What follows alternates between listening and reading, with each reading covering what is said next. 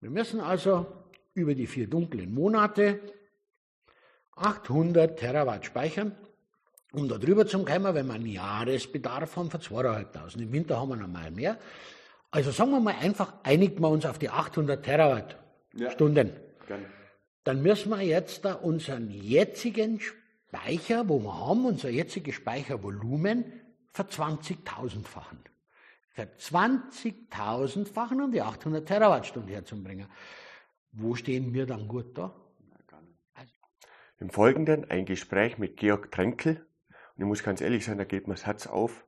Das sind faszinierende Persönlichkeiten. Wenn ich an den Georg Tränkel denke, das ist Wahnsinn, was der mit seiner puren Einstellung und seinem Charakter schafft und versucht.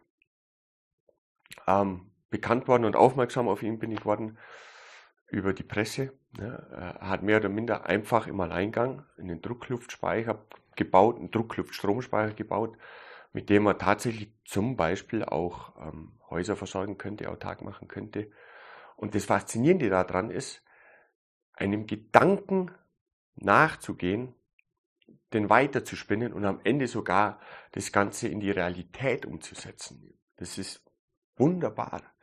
Das Ganze noch mit einem nachhaltigen und mit einem guten Gedankengut unterlegt. Einfach faszinierend. Für mich sehr beeindruckend. Wenn euch der Kanal gefällt, einfach abonnieren und ansonsten jetzt viel Spaß mit dem Gespräch mit Georg Tränkel. Christi Georg. Grüß dich, Josef. Mich freut es wie die Sau, dass du dir Zeit genommen hast. Absolut. Ich habe es vorhin schon gesagt, ich bin, bin total aufgeregt. Ich bin auf dich gestoßen über einen Druckluftspeicher. Ganz klar, also Druckluftstromspeicher, wie man das nennen will. Ähm, war ja eine tolle Sendung, einfach genial im MDR und da hat, da hat man das alles vorgestellt und neun Patente gibt's drauf. Und mit Freunden hast du das gebaut ohne Förderungen, das hat mich viel mehr fasziniert als die Patente. Dann haben wir das mal angeschaut und dann haben wir überlegt, ich muss, ich muss mal nachfragen. Ähm, vielleicht kannst du ganz kurz sagen, was die Idee ist, wie du drauf kommen bist, nochmal dieses über einen Druckluftspeicher nachzudenken überhaupt, wo das herkommt. Äh, da muss ich ganz ehrlich sagen, dass das einfach nur naiv war. Ähm, ich bin ohne jegliche Vorbildung da reingegangen und habe mir gedacht, äh, ich muss meinen Strom aufheben. Der Strom wird dann erzeugt, wenn er nicht gebraucht wird. Böse formuliert, also wenn die Sonne scheint, dann äh, habe ich zu viel Strom und äh, in der Nacht habe ich zu wenig. Also ich brauche einen Strom, den muss ich aufheben und am besten noch über eine ganze Saison, also vom Sommer mit dem Winter. Ja. Und bin komplett ohne irgendeine Vorbildung dahingegangen. Ähm, dann schaust du eine Batterie äh, elektrochemische, die ich eigentlich super finde, aber halt für den äh, Zweck ist die nicht geeignet und dann kommt man da drauf. Also was macht man? Dann äh, habe ich äh, Lageenergie, Leonardo da Vinci, hebt Gewicht nach oben. Habe ich auch schon mal drüber nachgedacht, in meinem Haus. Ja, genau. Und dann habe ich gesagt, super, passt, das ist eine ganz tolle Idee. Und habe ein Haus konstruiert, das man einen Meter aufheben kann. Jetzt habe ich als Nebenprodukt ein erdbebensicheres Haus und bin aber dann draufgekommen, dass das nicht zielführend ist. Weißt du warum? Weißt du, warum eine Lageenergie quasi nicht zielführend ist? Wie viel Gewicht kann ich. Un unglaublich viel Gewicht Einen Meter hochheben mit einer Kilowattstunde Energie. Also, also so viel zu wenig. Deshalb, wie, wie hat man das mal wie ausgerechnet? Viel Gewicht? Ungefähr Außenbauch, Außenbauchschätzung. Mit einem Kilowatt. Ein, ein kW, also ein kW eine Stunde lang. Eine Kilowattstunde. Wie viel Gewicht kann ich da einen Meter hochheben? Ein Kilo, zehn Kilo, 100 Kilo? Eine Tonne? Na, das sind schon eher äh, 100 Tonnen. Ah, 100 Tonnen, ja gut. Also alle Physiker, wo ich bis jetzt gefragt habe, waren so bei 300, 400 Kilo. Ah, was? Ja, genau. Es sind 362, Tonnen. 362 Tonnen. Ich habe es aber schon mal überschlagen, ich habe es schon mal ausgerechnet. Genau, du bist ja. da. ja, aber wie gesagt, das waren jetzt zwei Leute, du und noch einer, der gesagt hat, hey, so kann es sein. Ähm, das heißt also, ein Einfamilienhaus, wo ungefähr das Gewicht hat, hebe ich einen Meter hoch und lasse in der Nacht wieder runter, ohne Reibungsverluste, ohne irgendwas, kann ich dann meinen Kühlschrank eine Stunde betreiben, so quasi. Also das ist nicht zielführend. Äh, diese Steintürme in der Schweiz, die Betonblöcke stapeln, herzlichen Glückwunsch für das Geld von den Investoren, ja, ist so. Aber es wird uns nie weiterbringen. Ja. Eine Tonne Wasser, Kubikmeter Wasser, ein Kilometer Fallhöhe, 0,72 Kilowattstunden. Ja. Also Ich habe mal an ein Schwungrad noch gedacht, habe da mal gerechnet, aber auch das ist nicht wirklich zielführend. Das ist ein riesen Schwungrad auf Zehntausende von Umdrehungen. Genau, das ist nichts, das ist gar nichts. Das kann ja eine, eine gewisse Spitze abdecken und wir, die 10.000 Umdrehungen, muss ich dann ein Magnetlager, das so viel Strom braucht, das, lass gut sein. Ja. Ja, das war halt, es soll einfach sein. Ja. Einfach gestrickt, ja. es muss einfach funktionieren. Und bin dann draufgekommen, dass wenn ich das Haus weiter hochheben würde oder schwerer machen würde, ich lade jetzt da unsere Damen-Gymnastikgruppe her, dann, ja, also ich mache das Haus schwerer, bringt mich weiter, aber ich muss noch mehr. Und dann bin ich draufgekommen, okay, jetzt gehen wir davon aus, Öl ist dumm, ja. Hydraulik. Äh, Hydraulik, ja, also Luft. Und Luft kann ich zusammenpressen. Also Luft kann ich zusammenpressen, unendlich. So unendliche Federn kann es wieder entspannen. Gut, das ist jetzt der erste Lösungsansatz. Allerdings wird die Luft heiß. Und wenn ich jetzt einen Kompressor ausschaue, du schaust da zuerst einen Kolbenkompressor an. Ja, der ist jetzt gut. Ja. Der kann aber nicht länger wie eine Viertel, halbe Stunde laufen. Da muss noch mal abschalten, der wird's heiß. Dann nehme ich einen Schraubenkompressor. Gut, der soll eigentlich immer durchlaufen, weil jetzt, wenn er einschaltet, gibt's einen Druck auf die Lager und das Ding geht kaputt. Also brauchst du einen Kompromiss aus beiden. Die Hitze muss weg. Und dann kommst du eben drauf. Wie kannst du das machen? Wenn du es langsamer machst, kannst du die Hitze eher abnehmen. Okay, jetzt hast du einen Verdichter, der ist wasserkühlt, der geht mit Hydraulik, wo ich auch wieder abnehmen kann. Passt. Jetzt habe ich einen Verdichter mit über 50% Wirkungsgrad und bin dann nachher draufgekommen, dass der Weltrekord gleich bei 19 ist. Aber ist egal, glaubt das sowieso keiner, ist in Ordnung. Und jetzt kommt aber das nächste Problem. Jeder, der Spraydosen in die Hand genommen hat ja. und bleibt lang auf dem Sprühknopf, merkt er, die Dosen kalt werden. Joule-Thompson-Effekt. Ja. Hundorf, das Kraftwerk zum Beispiel, muss ja Erdgas zuheizen, damit ja. die Turbinen nicht eingefrieren und funktioniert trotzdem nicht. Gleiche Macintosh. Also lauter bekannte Probleme. Wir bringen jetzt das weg. Und dann ist ja eigentlich logisch, wenn ich jetzt durch eine stufenweise Verdichtung von Luft, ja, immer wieder Stufen zwischen Kühlen, die Temperatur in den Griff kriege, kann es ja umgekehrt genauso funktionieren. Und dann habe ich das probiert. Jetzt habe ich bei der Thermodynamik, thermodynamische Übergänge, Entweder ich habe viel Oberfläche, wo ich Hitze übertragen kann oder Kälte, oder ich habe viel Zeit, wo ich das machen kann, oder hohes Delta T.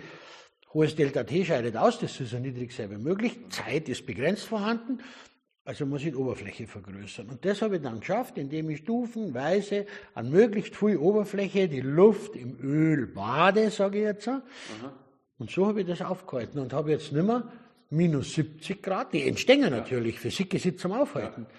Aber während die Entstänger kann ich es eliminieren durch den Wirkungsgradverlust der Hydraulik. Okay, und so äh, bringe ich das zusammen, dass das System nicht eingefriert und sich selber am Laufen hält. Und also, wenn ich es mit meinen eigenen Worten beschreiben darf, du hast quasi eine Luft, die expandierst jetzt nicht auf einmal, sondern in mehreren Stufen, genau. über mehrere so Zylinder ja. runter. Dadurch hast du eine größere Oberfläche, weil du mehrereZylinder hast. Du kannst es deutlich langsamer machen, dadurch hast du den Faktor Zeit noch mehr ausgenutzt. Genau. Und dann hast du jetzt noch was von Hydraulikverlusten erzählt. Das ja, genau. Eine Hydraulik hat einen Wirkungsgradverlust, der ist Wärme, 100 Prozent. Du kriegst das bei jedem Traktor und Radlader und Stapler mit. Die Hydraulik wird warm. Je, Drehbank. Jedes hydraulisch angetriebene Teil wird warm. Ja. Und diese Wirkungsgradverluste, dieses Reiben von der Maschine und das Pressen von dem Öl quasi, gibt die Hitze. Diese Verluste kann ich nehmen, 6%, 4%, 6%, 8%. Die reichen aus, um die Luft am Einfrieren zu hindern, wenn ich es eben intelligent mache. Das habe ich geschafft. Mhm. Also, jetzt bin ich aber genauso weit wie der Henry Ford 1937, wenn ich sage, hey, das ist ausgereift. Der hat damals gesagt, das Auto hat vorne und hinten Bremsen, es gibt nichts zu verbessern. Mein System hält sich am Laufen. Und das, was ich gebaut habe, da bin ich total stolz drauf, weil es funktioniert. Aber ich glaube, ohne dass ich jetzt da groß was versprich, es ist sehr viel Luft nach oben. Das, das hast du ja selber zusammengebaut. Aus, das hat mir auch gut gefallen. Das waren ja alles handelsübliche Teile quasi, ja, ja. handelsübliche Hydraulik, was man halt so zusammen, zusammen genau. schustern sich kann. Da war jetzt kein spezielles Werkstück dabei oder sowas. Nö, ich muss sagen, dass ich eigentlich auch keinen Plan gemacht habe, weil das, so weit kann man ja noch im Kopf denken. Und habe mir halt dann einfach einmal ein Eisen bestellt. Bringen wir einen Doppel-T-Träger und und und, was halt so rumliegt und habe das dann gebaut. Und ich muss sagen, das hat auch alles aufs erste Mal funktioniert. Ja. Was war denn technisch das, das Herausforderndste an der Sache? Ich meine, klar, die Vereisung willst du verhindern, aber jetzt im Aufbauen, im Gesamten, ähm, war das die Kopplung von Hydraulik und, und Luft? Nein, no, überhaupt nicht. Das ist alles bekannt, okay. sondern das war nur, wir kriegen in einen Hydraulikzylinder, ein Zylinder, ja, der ausschaut wie ein Zylinder, ähm, verschiedene Drücke, also wir kriegen zwei oder drei verschiedene Luftdrücke, so hier, dass auf einen äh, Ölraum wirken. Okay. Und dann muss das aber alles noch im Ablauf passen. Die müssen eine gewisse Überschneidung haben. Also zuerst aber der kleine Zylinder. Wenn der fertig ist, leitet er die Luft weiter in den großen. Und wenn der da gearbeitet hat, leitet er den nächsten. Und das gibt eine ununterbrochene Kette, also immer im Kreis rum. Einmal arbeitet die obere Seite, einmal die untere.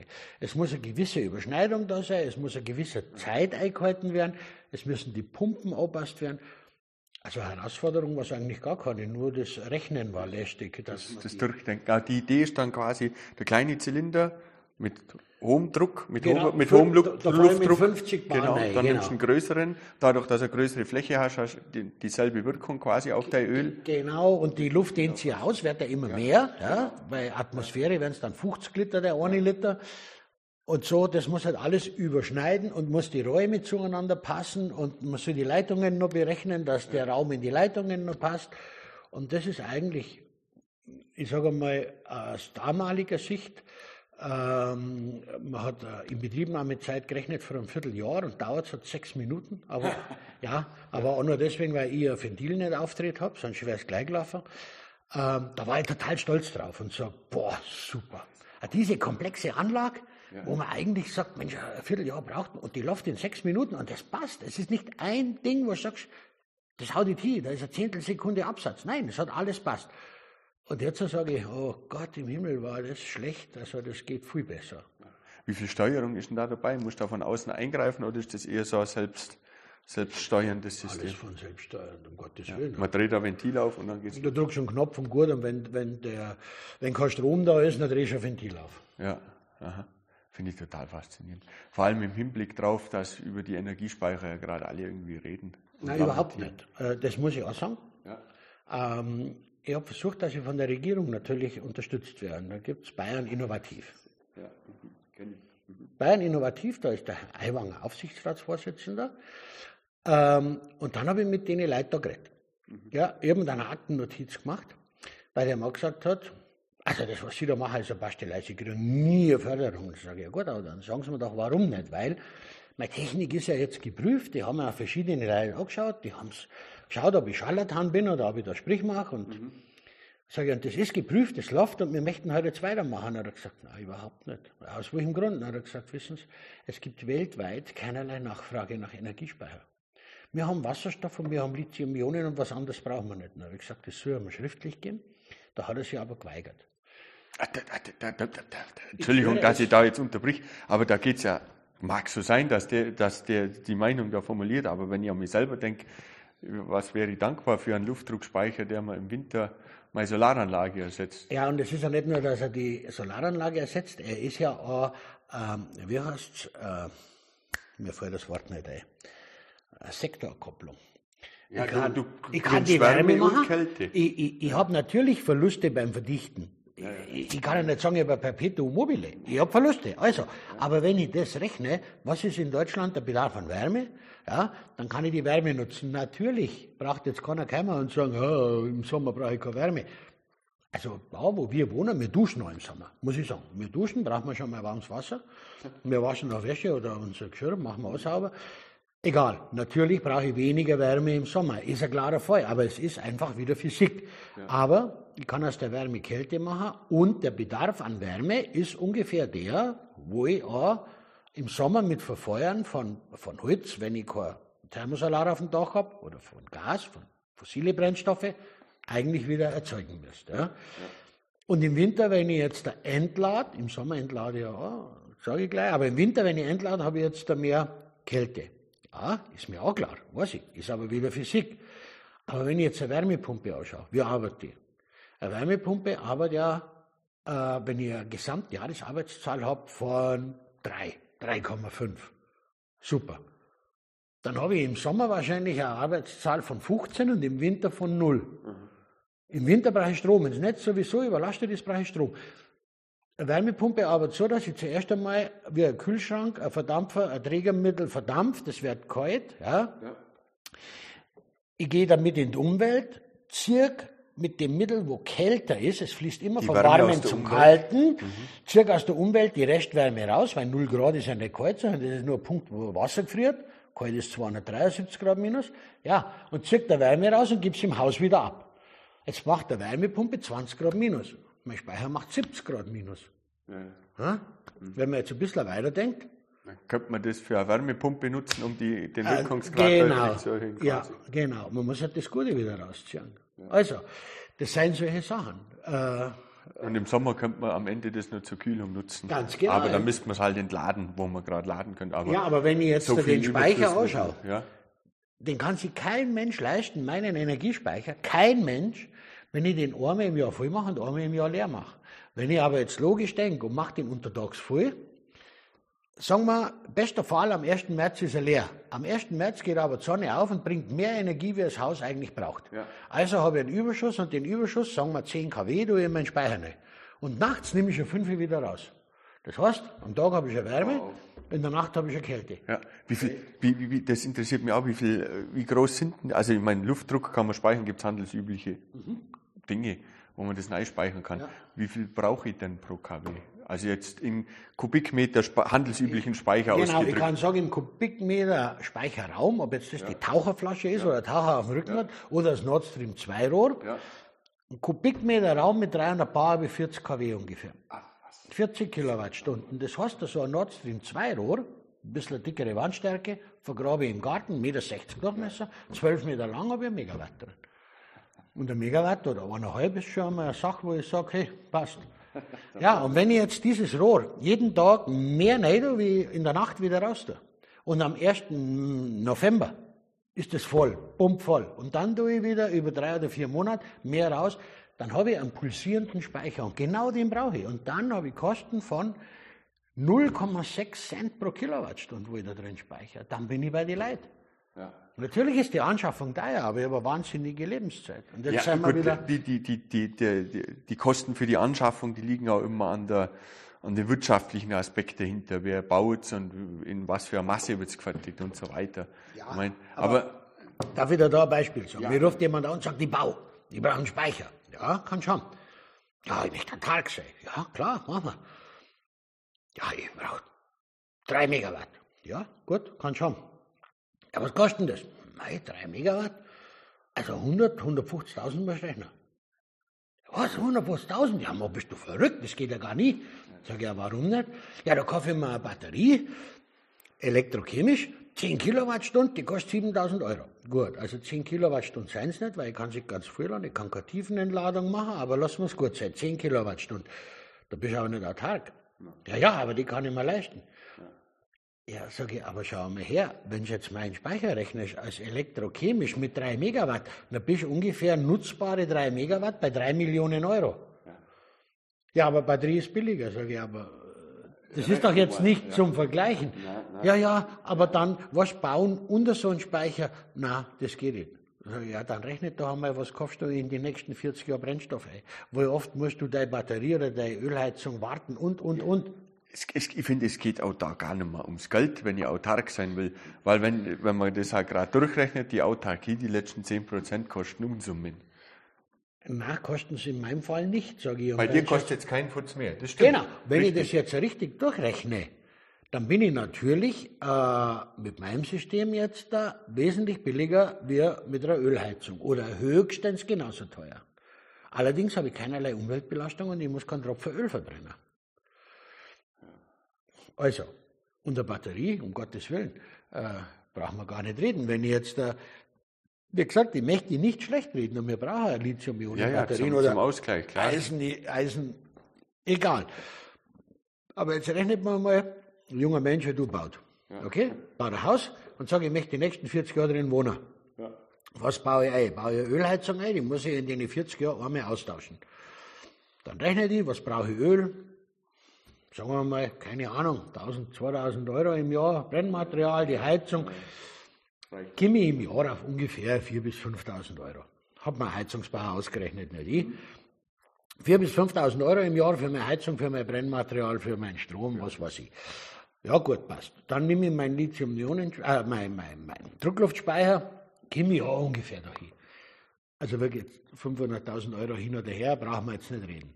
Nehme ich aber Lithium-Ionen-Batterie und möchte da drei Megawatt speichern. Dann bin ich im Jahr. Unzahlbar. Genau, dann bin ich im Jahr auf 600.000 Euro Kosten. Und ich habe ungefähr noch, wenn jetzt das eine Million heißer machen, wie unser verehrte Kanzlerin immer gesagt hat, dann habe ich im Jahr ungefähr 500.000 bis 600.000 Tonnen Sondermüll. Also Wieso? Mit, mit, mit den Batterien löst man das nicht. Deswegen, deswegen sucht man auch nach den Alternativen. Genau, aber Batteriespeicher, den kann ich in der Stadt im Taxi einbauen. Ja, das muss ich mit Dieselmotor fahren. Das, das, ja, Im, im Lieferverkehr. Und, und ich glaube, sind wir uns einig, gibt es überall. Das, das gibt sau viele Anwendungszwecke, ja. auch wenn fünf Herdplatten gleichzeitig laufen. Komm, nimm die Batterie, die bringt die Leistung locker her. Genau. Da, da muss ich jetzt kein super Sonderkonstruktion für Luftdruckspeicher machen. Genau. Was bringt der für Maximalleistung eigentlich oder was wäre möglich, was man will? Es liegt nur am Generator, den man hinten heranbaut. Genau, also ich muss halt den noch hochskalieren. Also ich möchte nicht 100 verschiedene Speicher bauen, sondern was weiß ich, drei Größen, die man dann hochskaliert. Da wo ich sage, da mache ich dann 10 nebeneinander und habe eine Leistung von einem Megawatt. Oder wie egal. Also die Leistung ist unbegrenzt, die Aufnahmeleistung ist unbegrenzt und die Speichermöglichkeit äh, auch. Also das größte Speicherrohr liegt momentan in Israel, ist 300 Meter langer, 10 Meter Durchmesser. Da geht ungefähr ein Gigawatt rein. Kann man aber mittlerweile mit 12 Meter Durchmesser bauen. Und wenn ich jetzt denke, ich mache drei solche Rohre, dann habe ich 3, 4 Gigawatt, da hätte ich dann schon äh, richtig einmal äh, die Möglichkeit. Ja. ja. Das ist, das ist ein ganz anderes Kaliber. Es ist ja auch so, unsere Bundesregierung, ähm, da sind Leute da, Berater, die sagen, ja, ja, also speichertechnisch sind wir gut aufgestellt in Deutschland. Wir haben ja in Deutschland über 40 Gigawatt Speicher. Und da ist alles dabei. Da sind die Batteriespeicher im Keller dabei, die die Leistung nicht haben. Da ist Hunddorf dabei, da sind die Speicher, Pumpspeicherkraftwerke dabei. 40 Gigawatt, hört sich einmal gut an. Jetzt sind wir aber unfair und sagen, wir hauen jetzt einmal den kompletten Bedarf, ob das jetzt Wärme ist, Bewegung, nur Strom, egal was, nehmen wir einfach einmal als Paket. Okay? Ich werde gleich sagen, warum. Wir müssen also über die vier dunklen Monate 800 Terawatt speichern, um da drüber zu kommen, wenn wir einen Jahresbedarf haben von 2.500. Im Winter haben wir noch mal mehr. Also sagen wir mal einfach, einigen wir uns auf die 800 Terawattstunden. Ja, dann müssen wir jetzt da unseren jetzigen Speicher, wo wir haben, unser jetziges Speichervolumen, ver-20.000-fachen. Ver-20.000-fachen, um die 800 Terawattstunden herzubringen. Wo stehen wir dann gut da? Also da sollte man doch einmal was machen. Und ich glaube, das Erste, was wir machen müssen, ist, den anderen schlecht reden. Ah, ich bin der Druckluftspeichermann, Wasserstoff ist ja ganz schlecht. Ja, und Lithium-Ionen-Batterien hat der Teufel gemacht. Na, wir müssen doch aus allem einen Konsens finden. Wasserstoff ist die Energieträger der Zukunft, aber nicht an der Stelle, wo wir jetzt sein. Man muss weiterforschen, man muss schauen, dass man weiterkommt. Ich denke auch, es gibt ja jetzt aber Wasserstofflösungen für den Haushalt, zum Beispiel vom Piquet wird das anboten. Ja. Funktioniert da alles ganz nett ist genauso wie ich sage, es funktioniert auch alles ganz nett, aber es hat natürlich auch alles seine, seine Tücken und Schwierigkeiten. Genau, Im Detail, ne, das Wasserstoff, Wasserstoff ist sau schwer aufzubewahren, ja. fängt es da schon an, der diffundiert er ja durch, durch Zentimeter dicken Stahl. Genau, genau, aber warum macht man dann das? Warum macht man diesen Schwachsinn und sagt dann, Entschuldigung, äh, wenn ich wieder einsteige, warum macht man Wasserstoff ins Erdgasnetz? Den kann ich nicht ins Erdgasnetz tun, ich muss ihn ja weiter methanisieren. Ja? Warum macht man nicht entsalztes Meerwasser, dass ich mir nicht unser Lebensmittel Wasser abgrabe, nimm entsalztes Meerwasser, nimmst CO2 aus der Umwelt, wo man mit meinem Speicher abscheiden kann, oder aus Biogasanlagen bis zu 49 Prozent CO2. Warum nimm ich das nicht? Und mache aus dem Wasserstoff vorübergehend, jetzt nicht das, die letzte Endkonsequenz, aber warum mache ich nicht dann aus Wasserstoff äh, E-Fuel, und kann das weiter in meine Baumaschinen, in meine landwirtschaftlichen Maschinen oder da, wo ich es brauche, verbrennen, geschlossener Kreislauf, bis ich endlich so weit bin, dass ich sage, okay, jetzt habe ich was, wo ich Wasserstoff super ja. transportieren kann. Und da gibt es ja ganz viele Lösungen. Ja, ich finde vor allem den Kreislaufgedanken super, gell? Also ich kann, ich kann CO2 verbrennen, wenn ich bloß gleich viel wieder rausnehme. Genau. Dann ist das ja Wenn ich- okay. genau. Und dann, dann haben wir vorhin schon drüber gesprochen, ist ja CO2 auch bloß eins von vielen Baustellen, wo wir zu bauen haben. Ja, und vor allen Dingen, wir haben nicht zu viel CO2. Das ist eine absolute Lüge. Wir haben nur zu wenig Bäume. Aber wenn wir jetzt nicht einen doppelten Waldbestand hätten, dann wäre es mit CO2 auch wieder besser. Na, natürlich, war jetzt sarkastisch. Na, Natürlich müssen wir was tun, aber wir brauchen nicht einen Teufel so, sondern wir müssen uns einfach an der eigenen Ja, Dinge nehmen. wie, wie Flächenfraß sind ja zum Teil noch viel schlimmer, finde ich, wenn jetzt die Umwelt anschaust oder was die Wohnsituation betrifft. Und ach, da gibt es so viele tausend Faktoren, Genau. die, an denen man eigentlich arbeiten müsste. Ja, aber es wird alles verhindert wieder durch die Streben nach ROI. So schnell wie möglich Return of Invest. Jeder, jeder Geselle, der von der Oma 100.000 Euro erbt, der möchte zu 30% Zins anlegen, damit er jeden Monat 3.000 Euro hat und nicht mehr arbeiten muss. Geht aber nicht. Ich, weiß, ich, hoffe, dass das in den, in den Generationen, die da ranwachsen, nicht mehr so verankert ist. Aber das wäre jetzt eine Geschichte, die, die hätten mir meine Vorfahren eins zu eins erzählt. Das Ziel ist, mit 50 in Rente zu gehen und genauso viel verdient haben. War für mich aber schon weit vorher nicht, mehr das Ziel. Was das für ein totlangweiliges Leben. Also, keine Ahnung. Oder um was geht's bei der Sache? Dass ich dann nichts mehr mache. Ich meine, klar, dann kann ich machen, was ich will, heißt immer, dann kann ich machen, was ich will, aber vielleicht sollte ich dann mein jetziges Leben umorganisieren. Genau, weil ich habe gemerkt, wenn ich das mache, was ich machen muss, oder wo mir irgendwelche Vorfahren oder egal wer sagt, Mensch, mach das, das ist super, und ich mache das und ich kriege dann mit, das ist eigentlich nicht meins, dann muss ich mir jeden Tag zwingen, dass ich das mache. Mache ich aber nur noch das, was ich gern mache, brauche ich nie mehr arbeiten. Und ich kann es bis 70 oder 80 machen. Und hältst dich auch noch fit dadurch. Genau. Das ist ja mehr als erwiesen, dass das Kopf geistig fit hält, körperlich fit hält. Lang zu arbeiten ist überhaupt nicht gesund aufzuhören damit. Ne? Genau, und ist, ich sehe ja das System, ein Maurer. Warum soll der Maurer bis 65 arbeiten? Die Typen kommen äh, im Winter, egal wann, und arbeiten draußen bis wirklich, aber die müssen genauso lange arbeiten wie einer, ich will die Arbeit nicht kleinreden von einem, der wo im Büro ist, aber der tut sich körperlich bestimmt leichter, wenn er das ganze Jahr in einem wohlklimatisierten Büro trocken drinnen ist, als wie einer, der wo auf dem Bau körperlich schwer arbeitet. Und dann ist aber das festgelegt, an dem Tag gehst du in Rente. Da, warum? Der Mann kann doch seine Erfahrung weitergeben. Wenn man sagt, du pass auf, du kommst jetzt bloß noch vier Tage oder drei Tage in der Woche und äh, sag schon mal die Lehrling, wie man das und das macht. Weißt du, was ich meine? Ja, ja, na, völlig richtig. Man könnte das auch noch aufstaffeln in den anderen Berufen und müsste da nicht so, das grenzt ja an kapitalistische Sklaverei sowas. Ne? Da werden die einen ausgenutzt und die anderen ähm, bef ja, bevorzugt. Ja, Ja, das ja. kann man ja gar nicht sagen. Aber das ist ja auch der Effekt leider Gottes, den wir da zulaufen. Oder zugelaufen sind die letzten 10, 20 Jahre. Vielleicht kommt da Umdenken zustande. Es war ja auch so, dass keiner was gut. Ich meine, äh, ich gehe zum Metzger, die Metzgereiverkäuferin. Äh, gut, ich habe immer den Eindruck, die verarschen mich ein bisschen. Aber, aber nein, die Leute, die Leute denken ja, Arbeit, das ist, du, ziehst einen Hut und sagst, ist super, egal wo. Also, Ja. Natürlich alle. Was ist das für eine Freude, in einer gescheiten Metzgerei zu äh, Metzgerei, Bäckerei, egal wo, das sind die Leute, die Arbeit denken. Der, der wo unseren Müll holt, der wird aber schief angeschaut, weil er hat nicht studiert. Und ich sag, äh, die denken aber mehr, wie teilweise die Leute, wo ich kennengelernt habe, die überzeugt davon sind, dass sie die Welt retten, indem das nichts denken. und reden die ganze Und Zeit? reden nur. Äh, gibt es ja das tolle Beispiel da in New York, wo die äh, Müllabfuhr gestreikt hat, weil sie zu wenig Geld gekriegt haben. Da, haben- da, haben die, da, haben die, haben sie gesagt, ja, gegenüber den Gewerkschaften, das sitzen wir aus, ihr werdet euch umschauen, aber nach fünf Tagen hat da niemand mehr diskutiert und die haben ihre Erhöhung gekriegt, weil genau.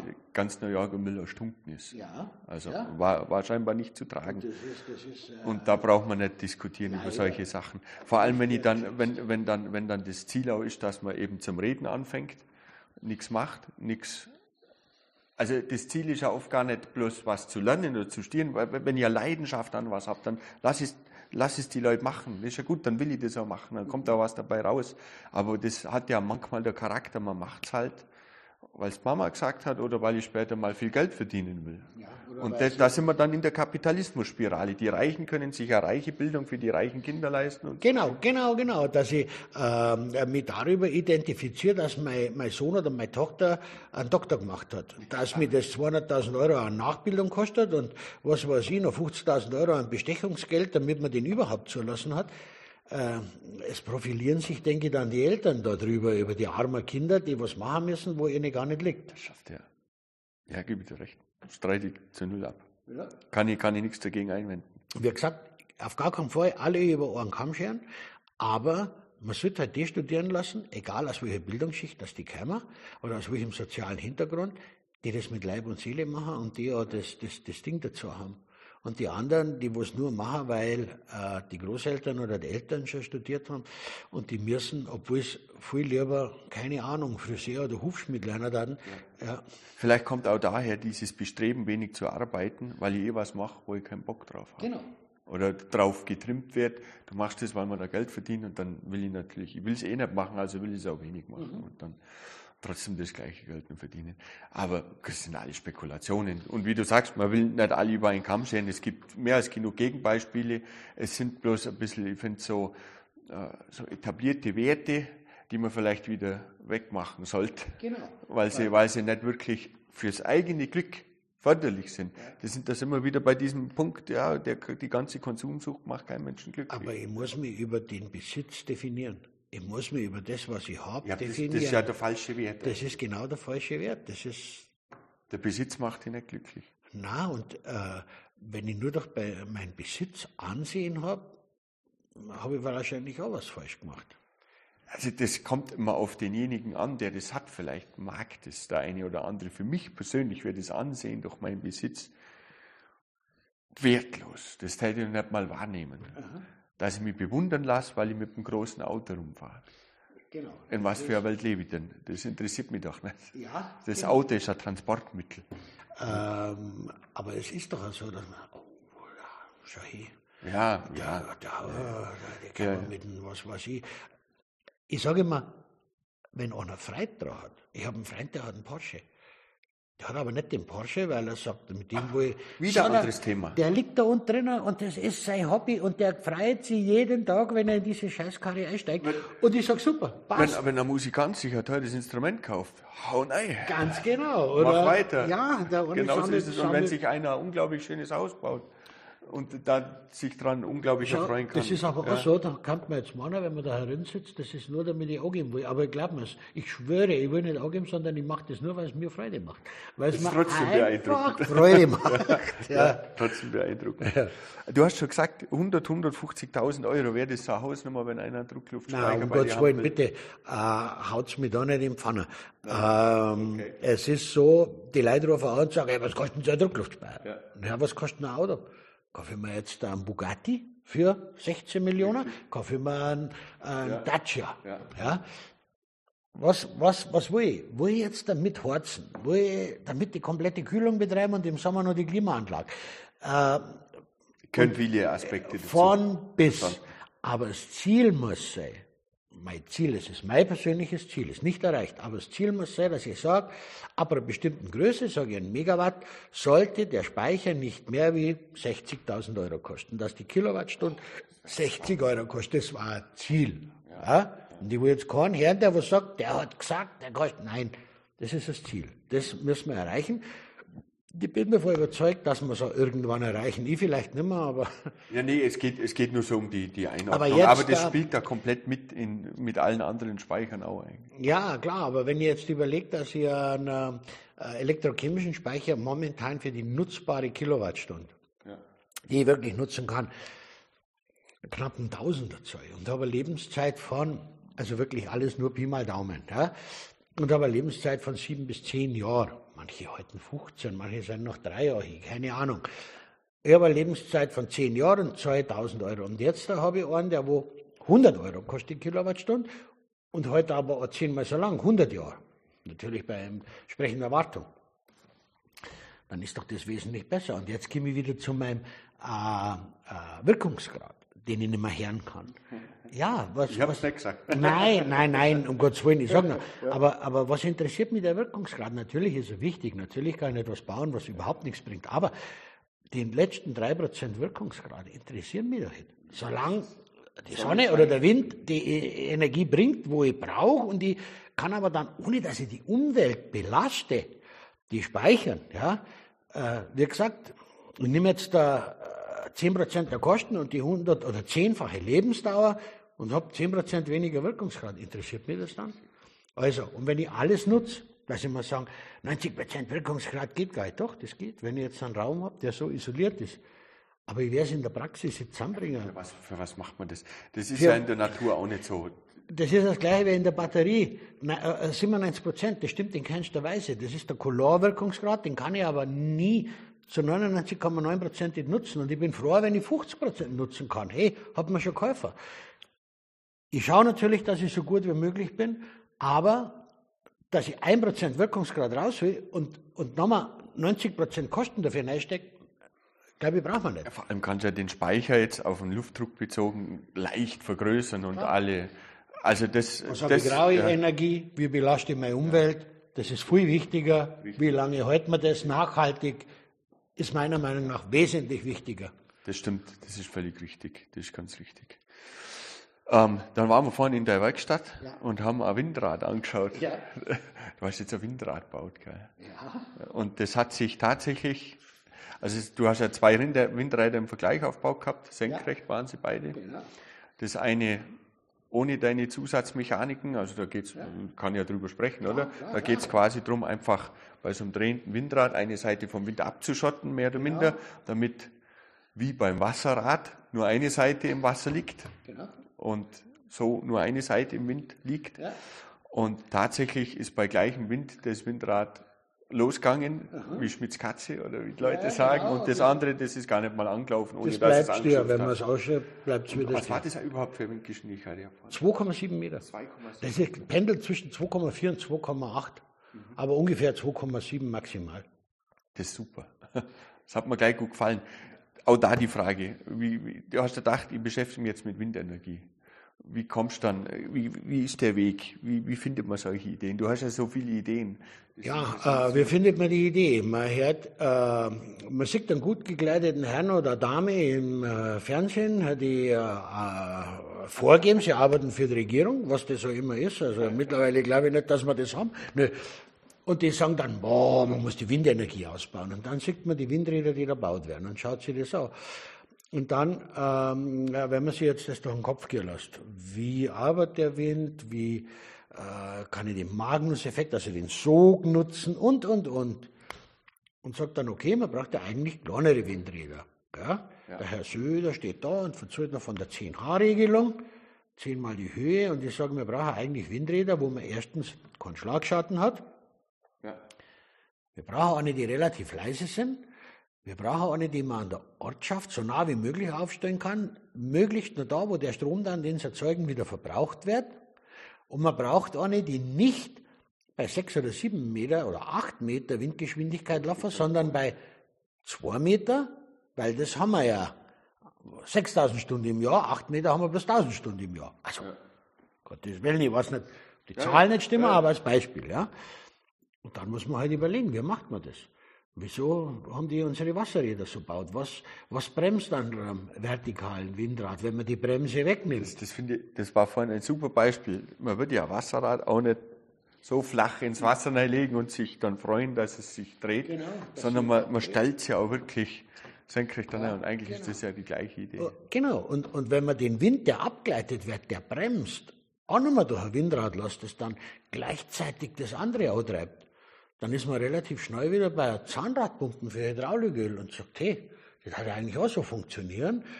Und so kommt man dann drauf. Also, was erfinden ist eigentlich nicht äh, das gescheite Nachdenken, dass man dann auf die Lösung kommt, sondern beim Erfinden ist das Problem eigentlich das Erkennen von einem Problem.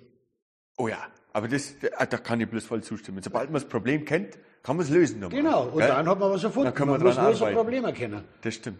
Das ist also dein Weg zu, zu, zu Ideen. Ja, du genau, du versuchst, versuchst das Problem zu identifizieren. Genau. Wie kann Sache. ich jetzt da den Strom mit den Winter nehmen? Wie kann ich ein Windrad so effektiv machen, dass niemand stört und trotzdem äh, im Winter die Lücke schließt, dass ich den Speicher so klar wie möglich brauche?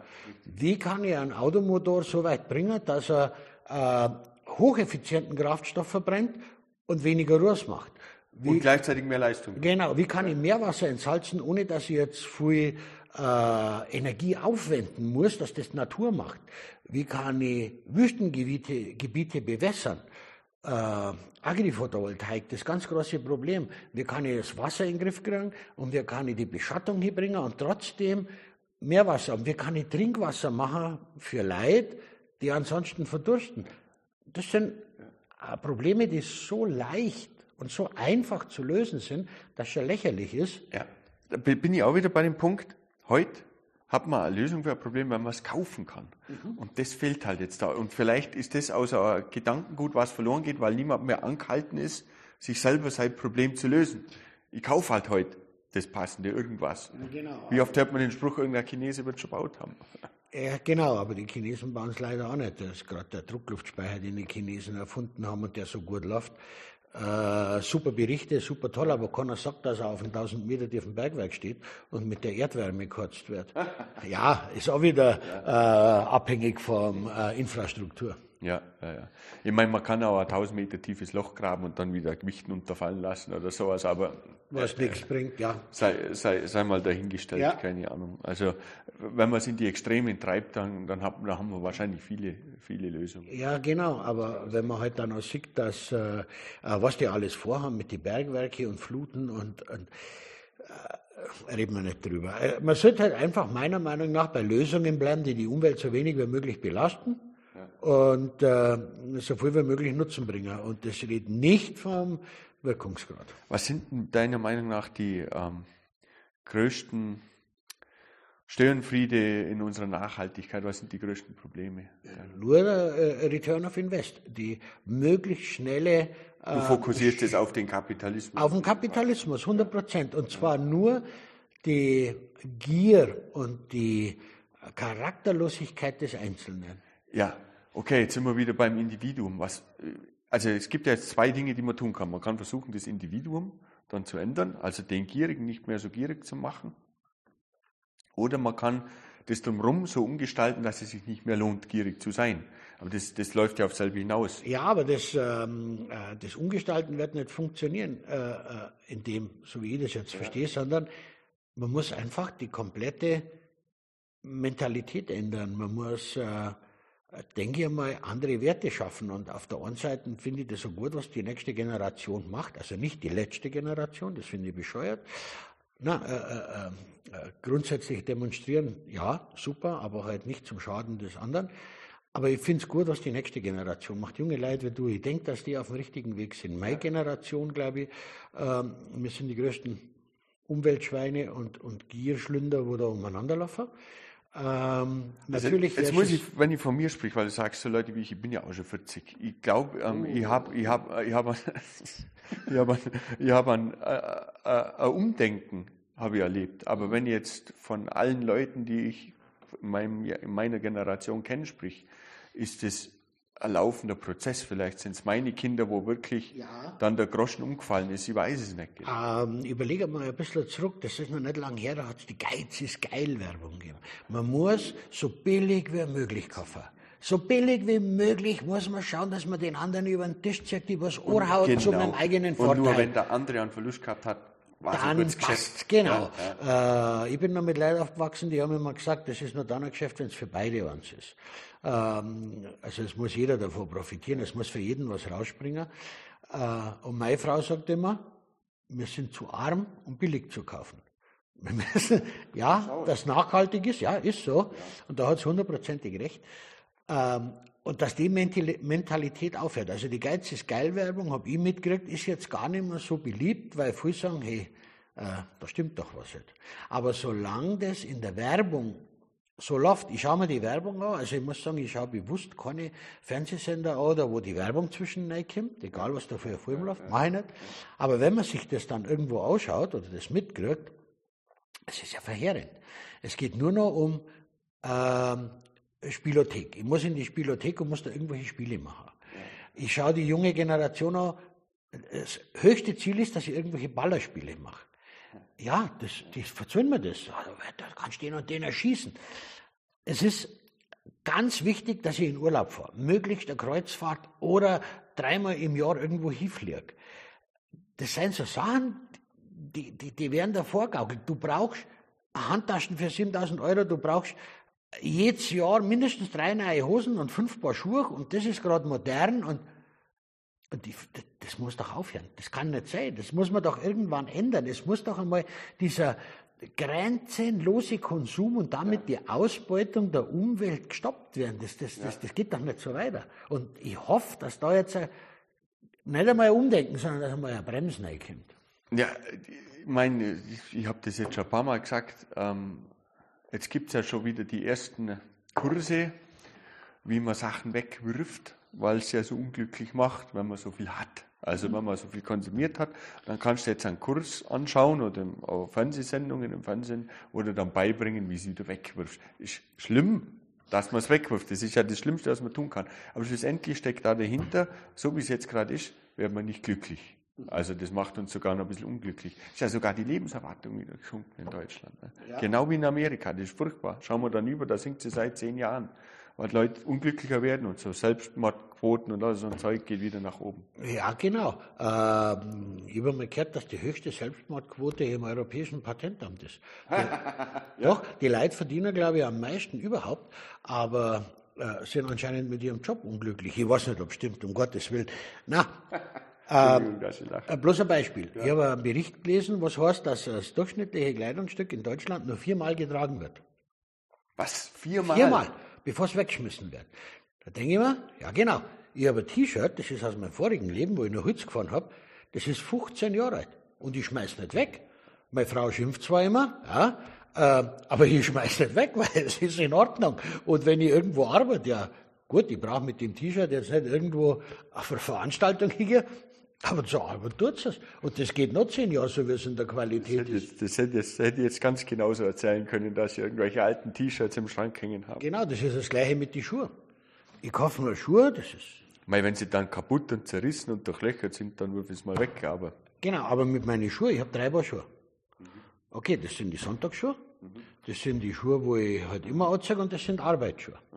Und wenn die Sonntagsschuhe kaputt gehen oder dann kommt ein neues Paar her und die anderen rucken nach und das schlechteste Paar wird weggeschmissen. Ja. Und so brauche ich alle zwei Jahre ein Paar Schuhe maximal.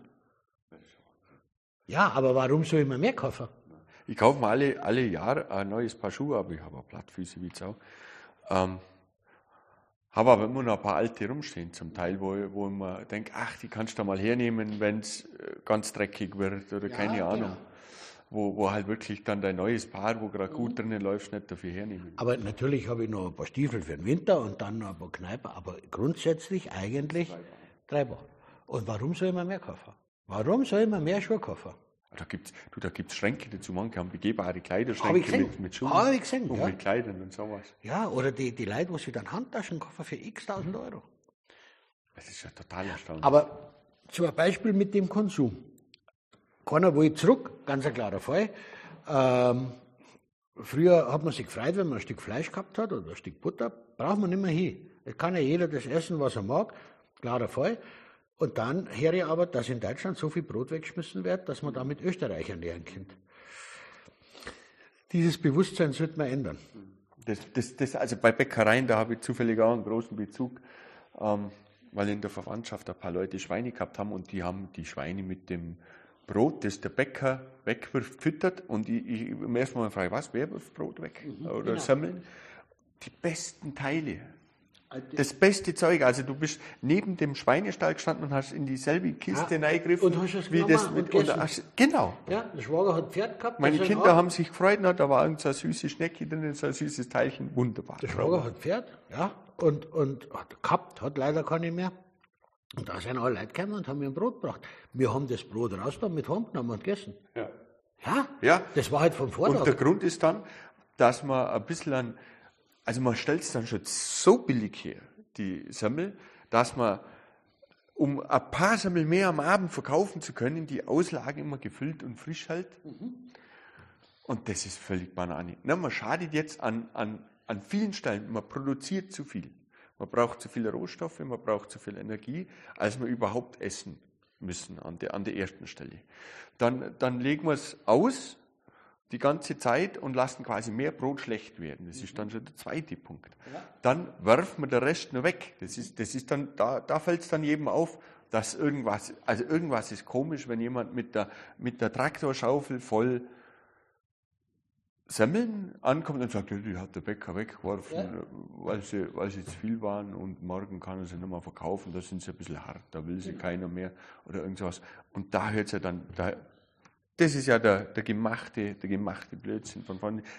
Ich will jetzt nicht Bäckereien schlecht reden, muss ich ganz ehrlich sein. Das betrifft ganz viele andere Branchen, nämlich ganz genauso. Klar, das ist da überall. Geh in so ein äh, Edeka, so ein Kaufhaus rein, so ein Lebensmittelladen, in einen großen Lebensmittelladen, was da angeboten wird. Ja, das, das finde ich auch mal furchtbar. Herrschaft, ich, ich will doch bloß äh, äh, äh, äh, ein Glas voll Gurken kaufen, aber dann stehen da 15, 30 verschiedene Arten von Gurken, wo ich überhaupt nicht will. Und dann hat man ein Mindesthaltbarkeitsdatum. Wir haben vor einem Monat ungefähr einen Mais gegessen, Maiskolben. Ja, Der war ein Jahr und vier Monate abgelaufen. ja. Der war dermaßen gut. Da hat überhaupt nichts gefehlt. Du machst den auf, du riechst ihn an, du probierst ihn und der riecht Auch wie bei neu. Joghurt oder sowas aufmachen Klar. probieren, ob es passt. Ganz Wenn- genau. wenn's jetzt kein, Joghurt vier Wochen ist. drüber, kein Man kann Problem. auch mal ein Stück Schimmel wegschneiden. Das hat auch noch keinen umbracht. Aber, Aber- da bin ich dann okay, wenn einer sagt, das will ich nochmal. Genau, aber wenn das einfach nur drei Tage über Mindesthaltbarkeitsdatum ist. Hey, Das sind Mindesthaltbarkeitsdaten. Mindesthaltbarkeit, genau. Und nicht, dass Ja, das vor allem, dann wenn die Dinge geschlossen sind. Also wenn, wenn, wenn das geschlossen ist, dann kann man sich das. und das womöglich noch temperiert im Kühlschrank. Ja, ja, bitte. Das, das hält sich, also die meisten Dinge halten sich ewig. Aber das ist eben auch die Mentalität. Ja, das muss ich wegschmeißen, weil das ist ja schon drüber. Äh, geh dann ein in den Lebensmittelladen, da gibt's dann die Dinge zum halben Preis, weil es jetzt da schon bloß noch drei Tage haltbar sind. Und ich glaube, da spielt einfach alles eine Rolle. Es ist nicht ein Ding, wo, wo, äh, wo man ändern muss, sondern Ja, ja. die komplette glaub, das Einstellung. Und das- wie das- gesagt, da glaube ich, Das Individuum und das macht halt deutlich glücklicher, wenn man sich in so einem Kreislauf bewegt und die Dinge macht, die, einen, die einem Spaß machen, die einen glücklich machen, als sich mit Dingen beschäftigt, die man haben sollte oder äh, besitzen sollte oder wie viel Macht man haben sollte oder sonst irgendwas. Ja, ich habe das gesehen, das ist auch so ein Beispiel, das ich noch sagen darf.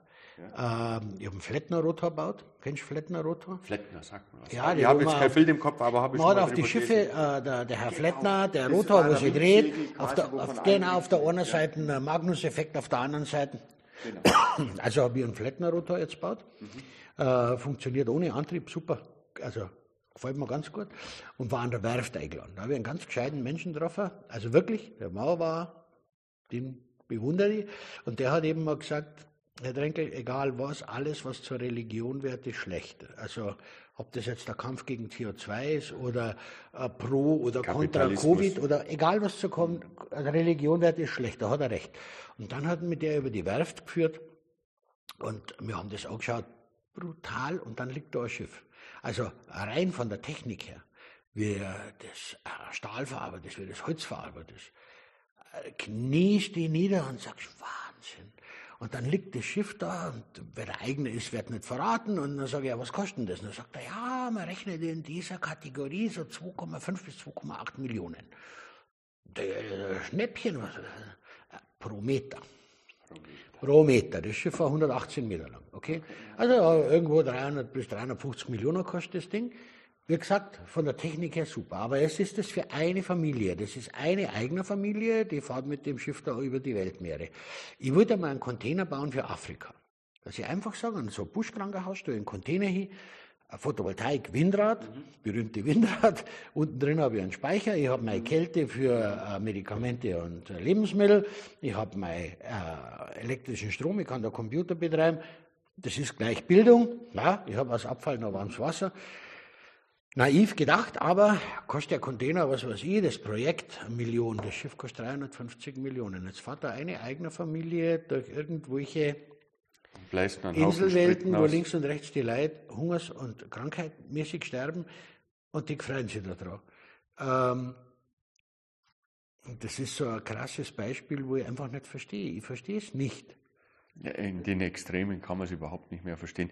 Ich, keine Ahnung, ich, ich, muss mir mal vorstellen, ist das mein Ziel, was ich anstrebe? Aber es ist so viel Geld da, wo ich damit sagen. Es ist so viel Geld vorhanden, das wird aber äh, nicht eingesetzt. Natürlich will es jeder behalten und es liegt mir fern, irgendjemand zu enteignen. Nein, um Gottes Willen. Aber es ist so viel Geld da, das wo einfach sinnlos verpulvert wird. Ich habe das gesehen, äh, die Frau Baerbock und die Frau Faeser fliegen Reich, äh, äh, Türkei ins Erdbebengebiet. Ja. Da ist ein riesen Erdbeben in der Türkei und dann fliegen die zwei dahin.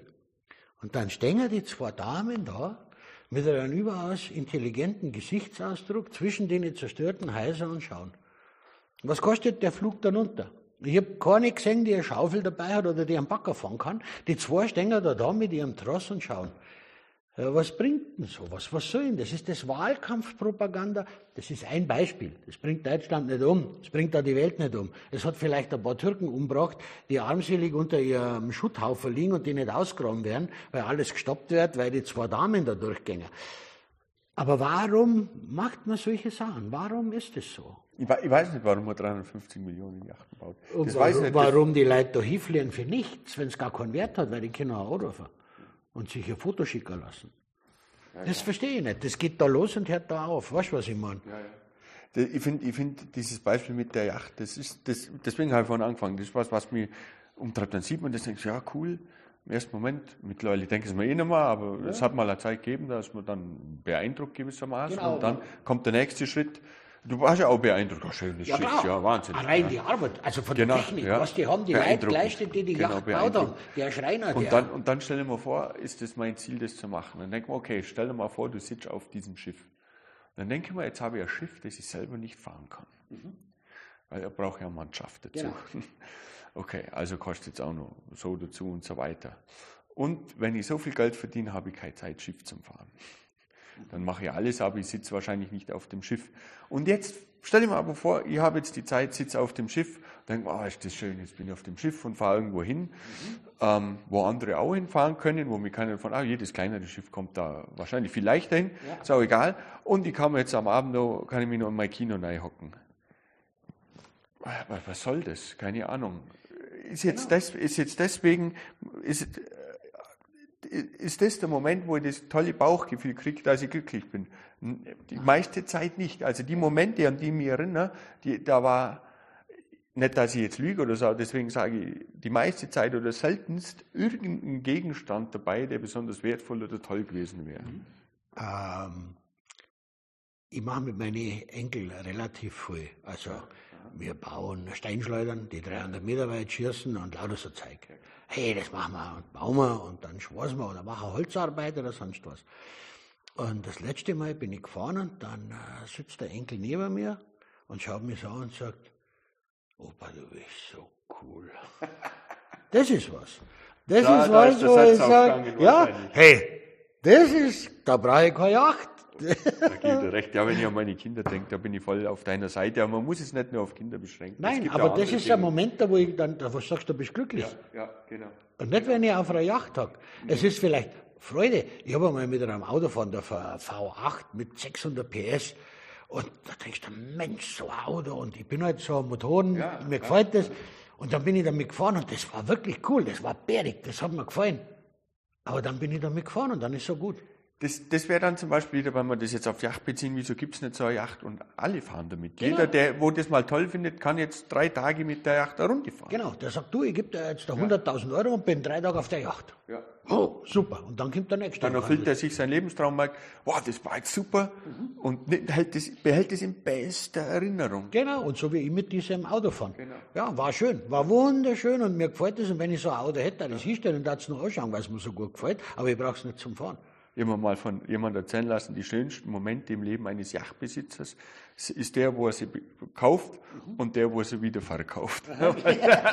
weil zwischendrin, Kann ich mir super gut vorstellen. Weil zwischendrin ja. ist scheinbar ja. ganz viel Stress verankert. Ja. Aber das ist bei, in der Konsumgesellschaft ja wirklich so. Ja. Da ist ja dieses Gefühl des Kaufens das Schönste an der Sache. Meistens, wie oft kommt man irgendwo hin, egal wo, sehe ich es immer wieder, das sind eingepackte Amazon-Pakete oder eingepackte ja. Sachen noch. Mhm. Da ging es nur ums Kaufen. Genau. Das, wird, das wird noch nicht mal ja. benötigt. Okay, wenn es nicht benötigt ist, ist es zumindest ein Geschenk oder es ist zumindest ja. was, wo ich mich dran freue. Mhm. Dann packe ich es doch aus. Nein, es wird noch nicht mal mehr auspacken. Und bei mir ist es so, dass mein äh, schönstes Gefühl ist, wenn ich mir selber was baue. Wenn ich mir selber irgendwas baue und das funktioniert dann noch, das ist wunderbar. Und solange das Gefühl des Besitzens das Schönste ist, dass ich mich freue an dem Teil, jeden Tag, dass ich es habe, glaube ich, ist in Ordnung. Äh, bei mir muss ich sagen, ist inzwischen so, dass mir das Kaufen, das Erwerben einer Ware stresst. Das mag ich eigentlich nicht mehr. Das ist, das hat früher ich habe mich gefreut, wenn ich mal was kaufen habe können. Aber ich glaube, das geht dann mit zunehmendem Alter oder mit ja, man muss halt auch wissen, man muss halt die einigen, die, die eigenen Bedürfnisse kennen erstmal. Was ist denn mein Bedürfnis, um glücklich zu sein? Und ich glaube, wenn wir jetzt auf die Menschheit das umlegen, dann ist dieses Bedürfnis, was die meisten Menschen teilen, nicht eine Yacht zu besitzen. Mhm. Uns wird es aber beibracht. So. Genau, uns wird es beibracht, dass das so ist. Und ich habe mit mit einem ganz schlauen Mensch gesprochen, bei dem bin ich heute noch dankbar, äh, der Herr Heinrich, der hat eine soziale Intelligenz, die, glaube ich, einzigartig ist auf der Welt. Und der hat zu mir gesagt, also der, der hat mir immer erzählt, der war als, als Kind, sie waren furchtbar arm. Also die waren so arm, die haben die 80 Beschäftigten in der Landwirtschaft und die 60 im Holzhandel fast nicht zahlen können. So arm waren die. Mhm. also, Ganz arm. Ja, ja. Und der hat immer gesagt, wie gesagt, ich ziehe einen Hut von dem Mann. Ähm, Georg, wenn du was willst, dann spar das ich, wenn ich was will, dann denke ich dreimal nach, will ich das und will ich es in einer Woche und will ich es in zwei Wochen und in drei Wochen auch noch. Und wenn ich es in drei Wochen auch noch will, dann spare ich.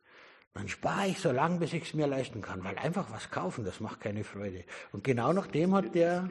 Das kann ich voll nachvollziehen. Ja? Da habe ich ein gutes Beispiel. Als ich meine Frau kennengelernt habe, vor 13 Jahren, habe ich ihr von Boxen erzählt, von Nubert. Mhm. So ein schwäbischer Boxenbauer dass ich die gern will, gekauft habe, ist immer vor zwei Jahren. Mhm. Ja. Das war ein erhebendes Gefühl. Die sind noch nicht mal super teuer oder das ist jetzt kein irgendwie so ein Luxushandy mit Platinvergoldung oder sowas, mhm. aber die haben halt genau diesen Klang und diesen Ton, den ich aber mir vorstelle. Zehn Jahre drauf gefreut. Und ich habe zehn Jahre mal Freude gehabt und habe auch jetzt mal Freude damit. Ja, also, dir gefällt es jetzt, dass du das hast. Ja, genau.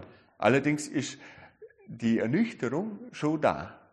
Diese Vorstellung, darüber nachzudenken, die ist schon immer noch das, das ist jetzt weggegangen. Ich freue mich dran, aber diese Vorstellung davon, mich das drüber zu freuen, hast, ja. die, die Vorfreude, blöd gesagt, das ist ja Vorfreude, die ist halt jetzt weg. Ja. Aber wie gesagt, zurück zum Kammer auf den Punkt. Ich denke, das ist einfach unsere Gesellschaft, die suggeriert dem Einzelnen, du musst das besitzen oder das machen, dann bist du glücklich, was überhaupt nicht stimmt. Ja, ich glaube nicht, dass einer glücklich ist, der sein Leben in der Spielhalle verbringt oder vom Computer beim Zocken. Ähm, und das muss einfach aufhören. Und das wird aber durch das Machtgefühl und den, den Gier des Einzelnen doch bestimmt. Es sind immer wieder einzelne Mann jetzt. Äh, Glaubst das ist menschlich verankert, die Gier, weil du da so sprichst, die Gier des Einzelnen. Das ist was Menschliches. Ja, das ist was das ist zutiefst menschlich. Also ich finde, die beste Form der Regierung oder des Zusammenlebens war der Kommunismus. Wäre wäre der Kommunismus, weil jeden gehört alles und man lebt glücklich zusammen. Aber der Kommunismus wird nie, nie, nie funktionieren, weil immer einer da ist, der entweder weniger arbeiten will wie der andere oder mehr besitzen will. Oder einer denkt nur, dass der andere weniger oder mehr arbeitet oder besitzt. Genau. Warum macht das? Das reicht ja schon die Wahrnehmung, die vielleicht auch für, für die, die, die nicht stimmt, die verzerrt ist, genau. Also das wird nie funktionieren. Der Kommunismus wird nie, nie im Leben funktionieren, solange es einen Mensch gibt. Ah, da bin, ich, da bin ich bei dir. Das habe ich mir auch mal, mein Vater hat mir das erste Mal vom Kommunismus erzählt und da kam mir die Idee furchtbar intelligent vor und dass sie klappt und dass das doch eigentlich gehen müsste, sind doch alle vernunftbegabt, Nein. aber scheinbar, Nein. scheinbar hört, hört die Vernunft früh auf. Ja, und vor allen Dingen, man bezeichnet gerne einen anderen mal als Idioten oder als blöden Hund. Also das ist dann meistens schon eine Beleidigung für einen Hund. Na, es gibt, es gibt keine Idioten. Es gibt einfach Leute, die ihre Begabung anderswo haben. Es gibt Charakterschwache, die meinen, sie können andere ausnutzen, aber rein dumme Leute gibt es nicht. Das finde ich auch. Das habe ich nie akzeptieren können. Wenn jemand sagt, ähm, er kann was nicht oder sich dem gegenüber schon mal so verhält, gerade wenn ich an meinen Kopf denke, an meinen Geist, es gibt doch keine schwarze Wand, über die ich nicht drüber hinausdenken kann. Ich kann doch immer einen Schritt weitergehen. Ja. Vielleicht geht der eine schneller, vielleicht geht der andere langsam. Ich mag kein Latein. Ich kann mir Lateinvokabeln stundenlang anschauen und lerne sie nicht. Mhm. Bei Englisch funktioniert es. Im Prinzip ist es derselbe Vorgang. Ne? Da kann ich sagen, das eine, fürs eine bin ich zu dumm und fürs andere bin ich nicht zu dumm. Mhm. Nee, ich weiß, das liegt an was anderem. Es liegt an mir selber auch. Genau.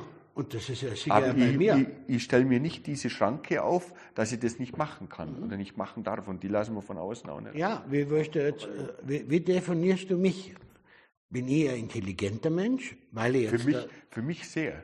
Das liegt ja. aber an der Kreativität und halt, also genau jetzt sind wir am Punkt. Schau mal her. Ja, ich, bin, ich bin in keinster Weise intelligent. Ich glaube es nicht. Ja, das glaube ich von mir auch nicht. Weil ich, wenn vom Computer sitze, dann sagt jeder mittelmäßig Begabte, schau dir diesen Idiot an, der weiß überhaupt nichts.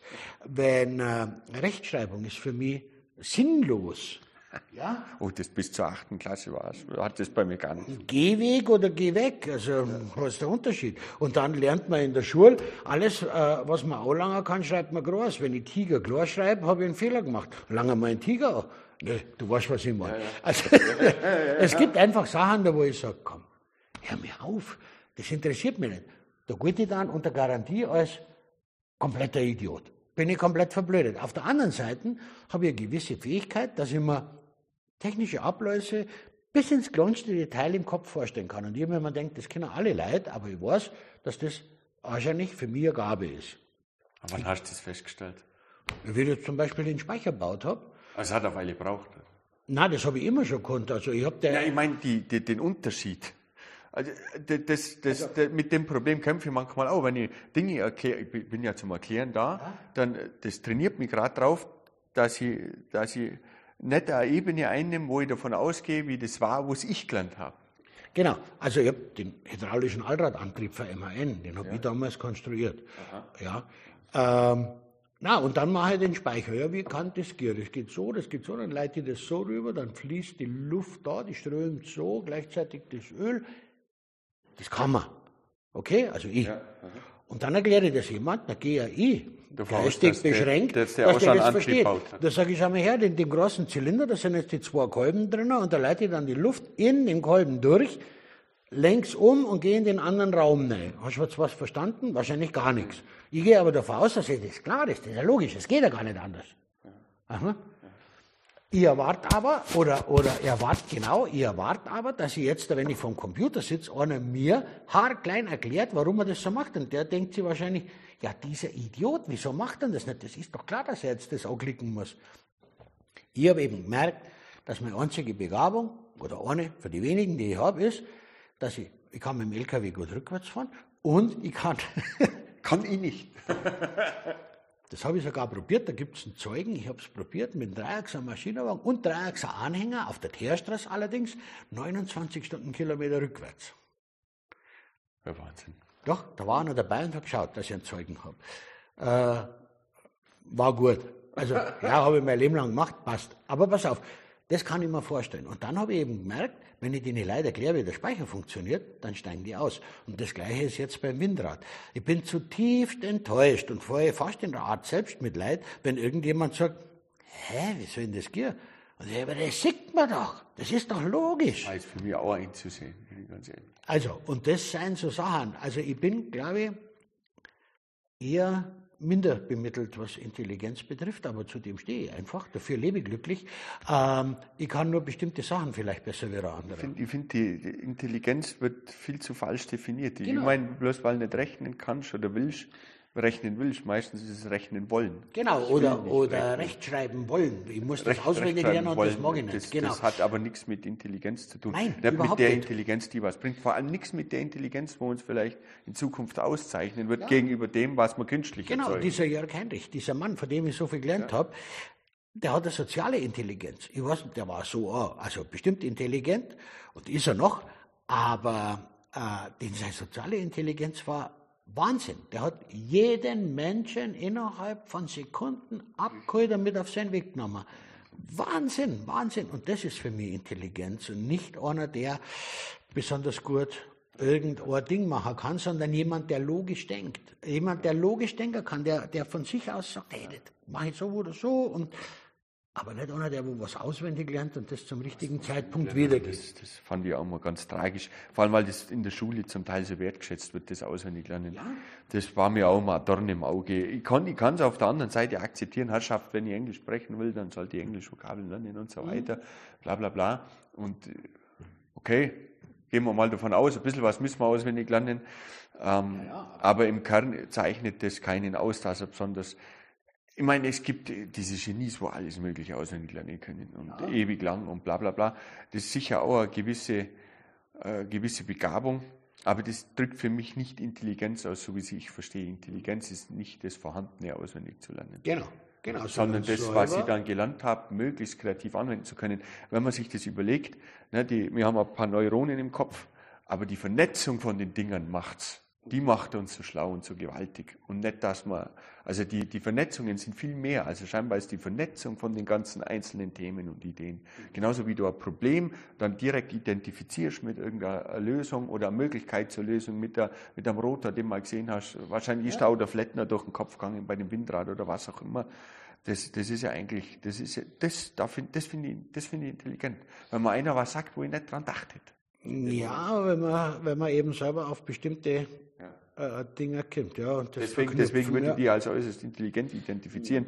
Vor allem, vor allem aus einem anderen Aspekt ist, weil du vorhin schon sagen, es einfach mal zu machen. Ja. Das macht dann ja auch so viel, so viel schlauer und erfahrener. Und Erfahrung ist eine Intelligenz, die man nicht hoch genug schätzen kann. Mhm.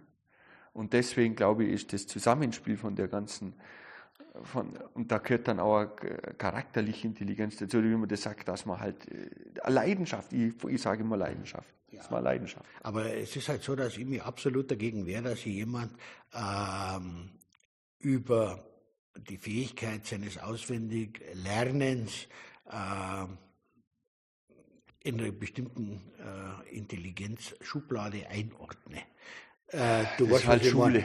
Genau, und dieses System, wo wir da haben, ist eigentlich verheerend. Das ist ganz schrecklich.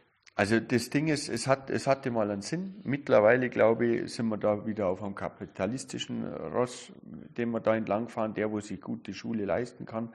Und wenn da die LMU draufsteht oder Harvard oder das MIT in Amerika, dann kriegt er einen guten Job.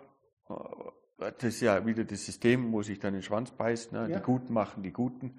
Und dann ähm, Mach mal der Hürde Geld rein, dann schließen wir schon mal ein paar aus, weil so viel können wir nicht haben auf dem Niveau. Und dann, äh, Aber wenn man das jetzt anschaut, das ist doch überall, in jeder Firma, wie ich da vorher gesagt habe, in jeder Firma wird versucht, irgendjemand zu etablieren, der da vielleicht gar nicht, äh, ähm, der da nicht hinkehrt.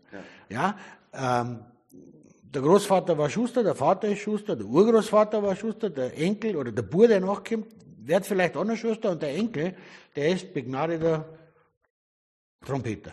Ja. Der muss aber Schuster werden. Der darf sein, der muss Schuster werden, weil es war immer schon so. Den bringt man da unter, weil äh, das Schusterwerkzeug ist da, der Raum ist da das und Kunden sind grad, da. Ja. Also machst du das. Der hockt da tot unglücklich drinnen und kann auch keine gescheite Arbeit machen, weil er es nicht mit Leidenschaft macht. Ja. Und so ist es überall. Jetzt kommt einer, der Vater, er ist, was weiß ich, charakterlos genug oder, oder sagen wir mal raffgierig genug, dass er es im Leben zu was gebracht hat. Ja? Und der will jetzt da aber seine Nachkommen da unterbringen. Egal. Der Bub kann nett sein und, und ein freundlicher Mensch, aber er hat einfach nicht das Zeug dazu. Ja? Der ist einfach zu doof, aber er muss das machen. Und das ist jetzt nicht nur in der, äh, in der Welt, der Industrie oder der, der, der Ding so, sondern es ist ja in der Politik so. Es wird doch immer der irgendwo hinten nachgezogen, der die Verbindungen hat. Aber nicht jemand, der sich von Haus aus dazu eignet. Das kommt mir bei Politik stark so vor, dass dieses Vitamin B äh, die keine Schmiere mehr ist, sondern eher, eher die, die Flüssigkeit, die alles antreibt. Das, also 100 Prozent. Und wenn man das sieht, Äh, man kann natürlich immer danach gescheit reden und sagen, ja, was sind das für Idioten, das hätte ich ja ganz anders gemacht. Aber wenn ich sehe, was für Lobbyisten unterwegs sind und wer unsere Politiker berät, ich sage immer, der, der unsere Energiepolitik macht, ja, das ist ein direkter Nachkomme von diesem Idioten, der im vorigen Jahrhundert die Flüsse begradigt hat. Da hat man gesagt, man muss alle Flüsse begradigen, damit es kein Hochwasser mehr gibt. Man hat aber keiner dran gedacht, dass ein, ein, Fluss nichts anderes ist wie eine Hydraulik und im Meer endet. Ja. Also, war der Griff im Klo. Aber total. Man hat aber Milliarden ausgegeben für die Begradigung von Flüsse. Da wo man heute sagt, um Gottes Willen, wie hat man das machen können?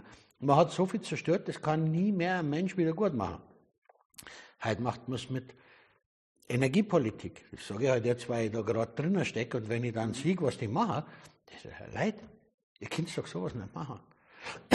Ihr könnt doch nicht in Deutschland Atomkraftwerke abschalten. Natürlich können sie abschalten.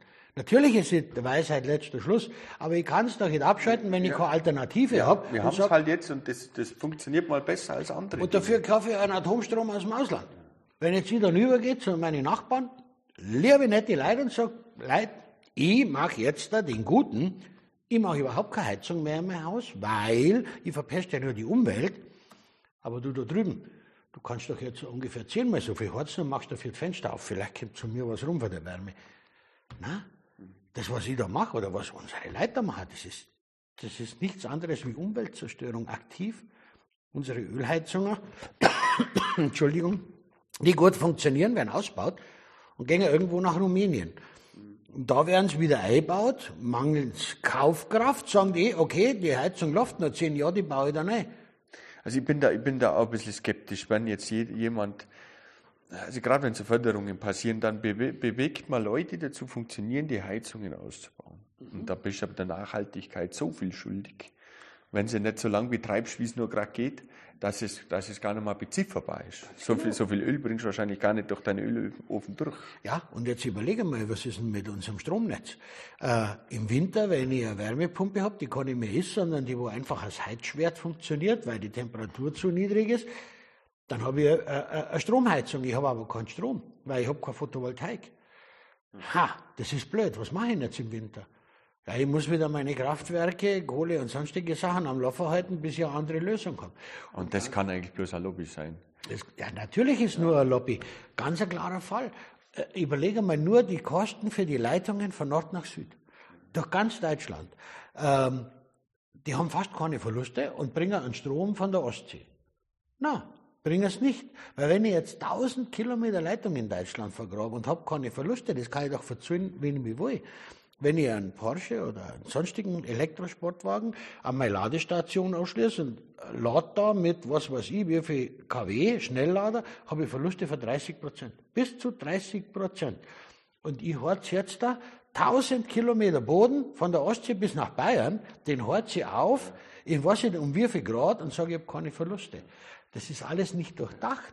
Und dann sagt man, das kostet drei Milliarden, das können wir uns leisten. Ja, jetzt sind wir bei 60 Hauptsache, Milliarden. Hauptsache, Hauptsache, wir haben was gemacht. Ich denke ich denk gerade bei diesen Leitungen, da hat mir auch mal gefragt, hältst du das für sinnvoll? Sag ich, du, ähm, ich weiß es jetzt nicht, ich will jetzt keine Meinung abgeben, aber äh, kennst du irgendeinen Baum, der seine Blätter zehn Meter weit weg hat, von denen er seine Energie bezieht? Ja. Na, normal nicht. Also die Natur macht es uns vor, dass das wahrscheinlich nicht des Rätsels Lösung ist. Auch wenn ich nicht behaupte, es könnte nicht funktionieren. Auch die Natur macht manche Dinge nicht, obwohl sie nahe liegen. Aber das, was sie uns vorgibt, und wir müssen halt zusammen mit der Natur leben. Wir sind halt Teil von dieser Natur, also müssen wir uns an der orientieren. Die sagt uns eigentlich, dass es nicht viel Sinn macht. Ja, und ich sage, äh, ich bin natürlich auch kein Mann, sage, mein Druckluftspeicher funktioniert, wo alle sagen, du, das wissen wir seit 150 Jahren, dass das nicht geht. Und ich sage, nein, es geht doch. Also, aber wenn ich jetzt das anschaue mit den Leitungen von Nord nach Süd, dann sage ich, es ist doch sinnvoller. Wir brauchen unsere energieintensive Industrie, die bauen wir an der Küste. Ja? Oder da, wo der Wind weht, oder da, wo wir die Erneuerbaren haben. Wäre besser, wenn ich da sinnlos irgendwelche Leitungen lege und Strom transportiere, den es gar nicht gibt. Wäre eine Möglichkeit. Kann ich natürlich jetzt auch nicht sofort alle Industrie an Küste, nein, das ist ein Schmarrn. Die ähm, Idee ist aber da, man kann das ja, ja man muss, aber das sind, das sind Sachen, die wachsen über Generationen. Dann das nächste ist, es kann mir leid, die sagen, man muss sofort die Photovoltaik um 100% ausbauen. Wir brauchen 100% mehr Photovoltaik. Hm. Es ist aber niemand da, der was sagt, ja Leute, Photovoltaikstrom ist Gleichstrom. Was macht der Wechselrichter? Macht der Wechselstrom mit 50 Hertz? Na, macht er nicht. Der hackt eigentlich den Strom nur, dass er annähernd rund läuft.